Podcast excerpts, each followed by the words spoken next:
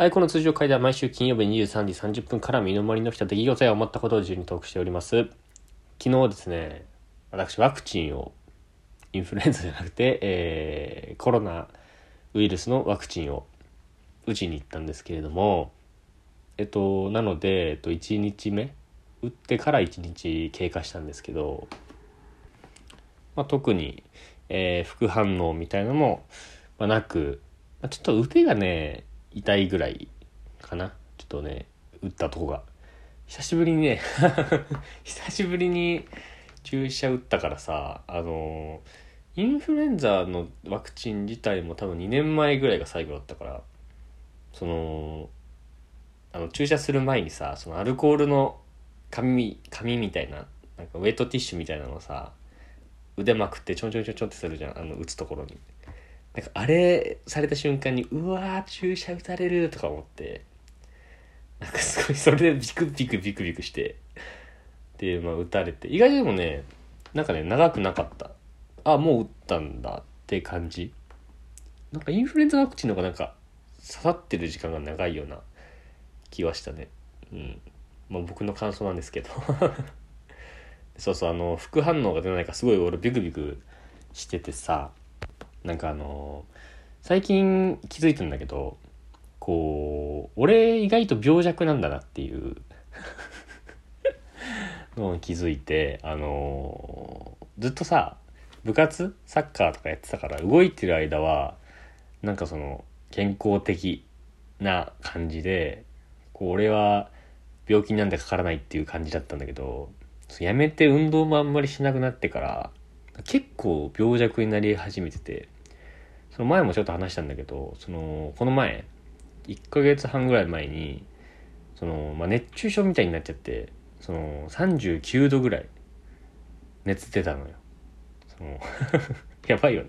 熱中症で39って結構重症だと思うんだけどその熱中症なんて俺なるわけないと思ってたからその高校の時なんてもう夏場死ぬほど走らされてたしもう水もあんまりもう飲ま飲めない中ぐらいでも走ってむしろ全然体力ある方だったからその熱中症なんてなる意味がわからんって感じだったんだけど。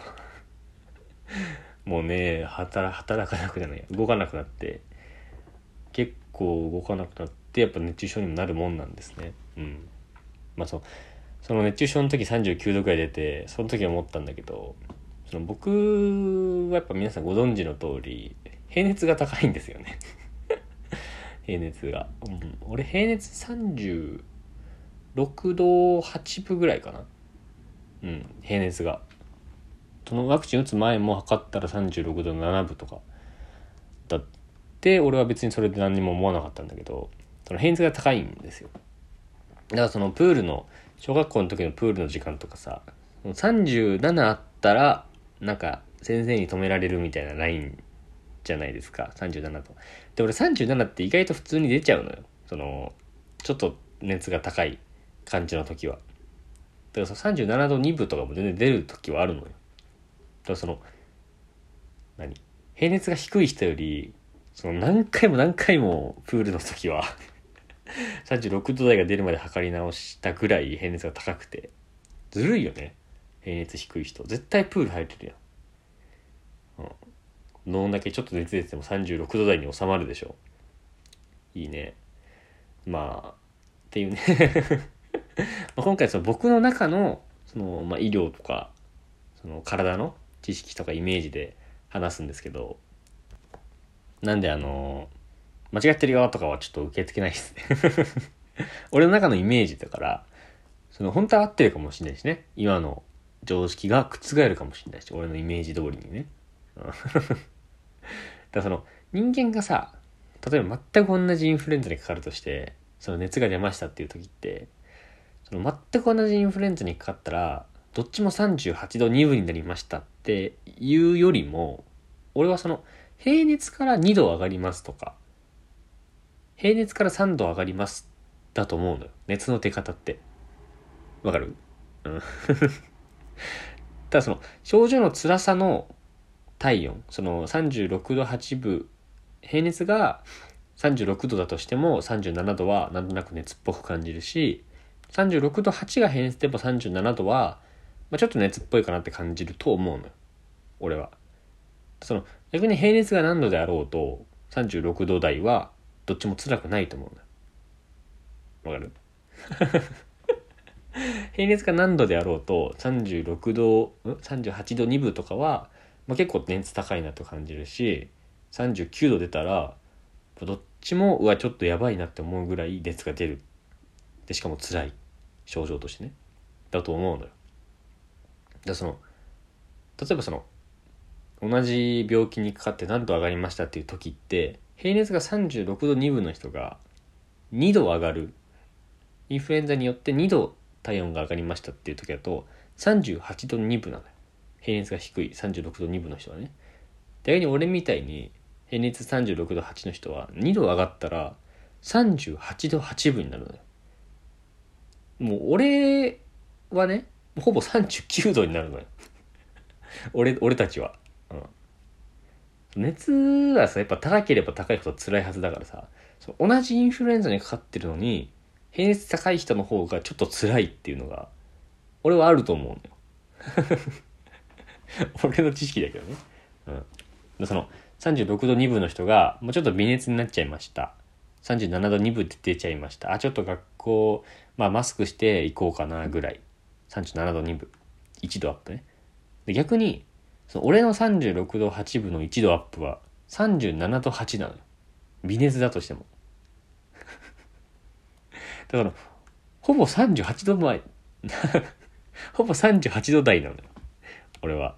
その微熱で1度上がっただけで。そう。そう考えるとさその平熱が高い人の方がさその熱っぽくなるための余裕が全然ないのよ。基本ほぼ37度だから。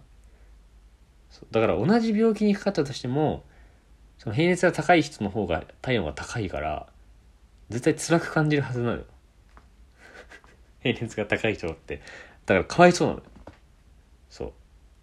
だからその平熱下げたいなと思って俺はこれをこの事実をね知ってしまった時にみんな全然なんかなんかその重要視してないけど俺はこれやっぱ平熱って大事だなと思ったから平熱下げたいと思って平熱下げる方法調べたんだけどないんだよね。うん基本的には。その平熱だから。その人だから。その人そのものを変えるのは難しいからさ。ただその普通にその体温を下げる方法ならあったから それをやり続けると平熱が下がるってことになるはずじゃないですか。そうでそれ調べてみたらその一番代表的なのがその脇の下とか首の裏とかにその保冷剤とかを当てる。で冷やすってことなんだけどその うんそうだからその俺たちね僕たちその平熱高い人たちはその平熱低い人と同じ生活するためにその一生保冷剤を脇に挟んどかないといけないわけよ。平熱低い人と同じ生活をしたかったらね。うん。そう無理じゃないですかそんなの。逆に言うとねその平熱がもう低い人はその脇に保冷剤が標準装備で入ってるわけよ。そう。これめっちゃずるくない？そう思うと。その常にさ脇に保冷剤標準装備されてるから熱出てもそんな辛くないのよ。体温が下がるから。ずるくない？そうくない？でもこれ気づいたの。俺俺が初めてなんじゃないかなって思う。んだよそのだからそのあいつ天才生まれつき天才だからなとかって羨むよりもその特にこの夏の暑い時期はそのうわあいつ平熱低いからなとか羨んでもおかしくないと思うのよ。なんかこう毎日夏休み楽しいとかって遊んでるやつは、あいついいよな とかそのあいついいよなその平熱低いからさ、前に遊んでも熱出ないんだよあいつはって言われる日がね、来てもおかしくないですよね。